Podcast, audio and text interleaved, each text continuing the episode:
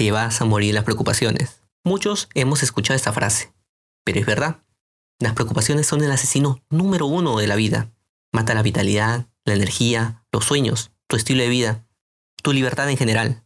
¿Quieres saber cómo superar poco a poco este mal hábito? En este podcast te ayudaremos con ello. Acompáñame.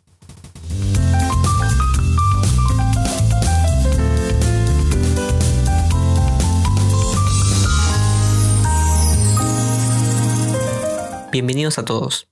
Gracias por acompañarme en nuestro podcast Mi Mejor Yo 365 días al año. Mi nombre es Randy Ponte y hoy vamos a hablar sobre cómo superar las preocupaciones. Durante esta cuarentena sobre todo, me preocupé de diversos temas, unos más grandes que otros, y ocasionaron en mí un colapso físico y mental. Dejé mucho lo que me gustaba hacer. Probablemente te sientas identificado o identificada con lo que te estoy contando. Sin embargo, te cuento que puedes superar poco a poco este mal hábito de preocuparte. Entonces, ¿qué son las preocupaciones? Preocuparte, es decir, ocuparte de algo o múltiples posibles circunstancias antes de que sucedan. Y sabes, todas suceden en tu mente, ninguna sucede en realidad. Y si alguna ocurriese, solo sucederá tal vez uno de ellos.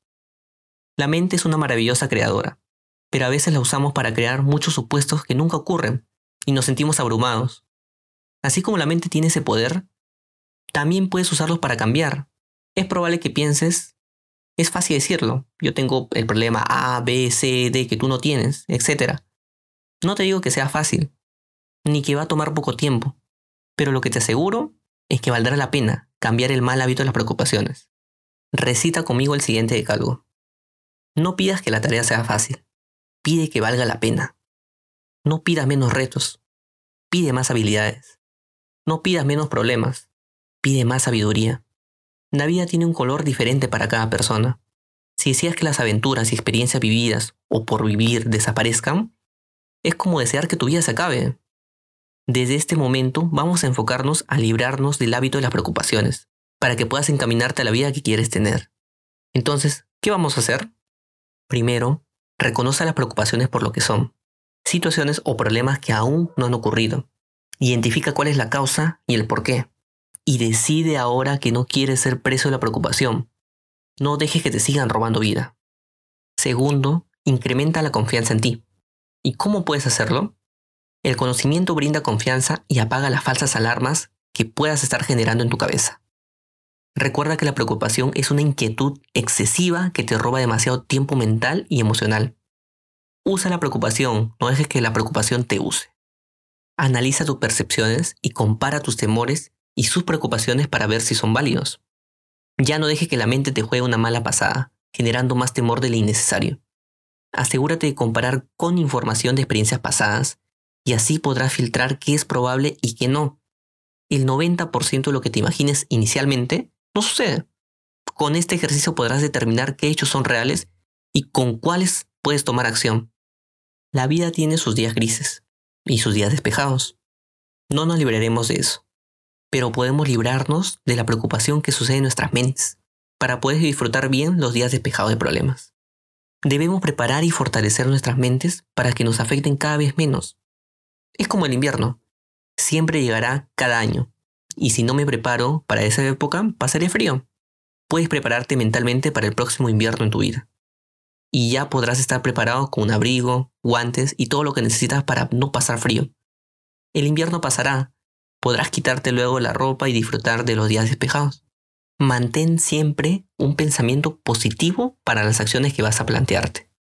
Es muy diferente decir, voy a buscar trabajo, que voy a encontrar un mejor trabajo. Los hechos, la fe y confianza en ti mismo, más las acciones inteligentes que puedas tomar, van a disminuir a casi cero el miedo ocasionado por las preocupaciones. Asegúrate en ti mismo o en ti misma la oportunidad de poder dominar tu mente y emociones generadas por el miedo. Afronta las situaciones en la proporción correcta de lo que es. No maximices ni minimices su tamaño. La fe en ti mismo y la confianza que puedas tener en tus capacidades y decisiones son los que marcarán la pauta final. Cosecha esto en tu interior. Los inviernos siempre llegarán a tu vida. No culpes a alguien o algo.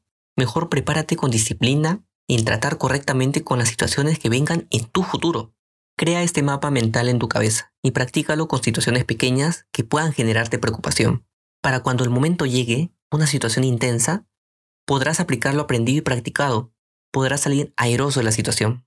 Dile a tu yo interior, hoy voy a afrontar esta situación con todo lo aprendido y lo superaré con creces. Los pequeños logros nos llevan a fortalecer nuestra confianza y la fe en nosotros mismos.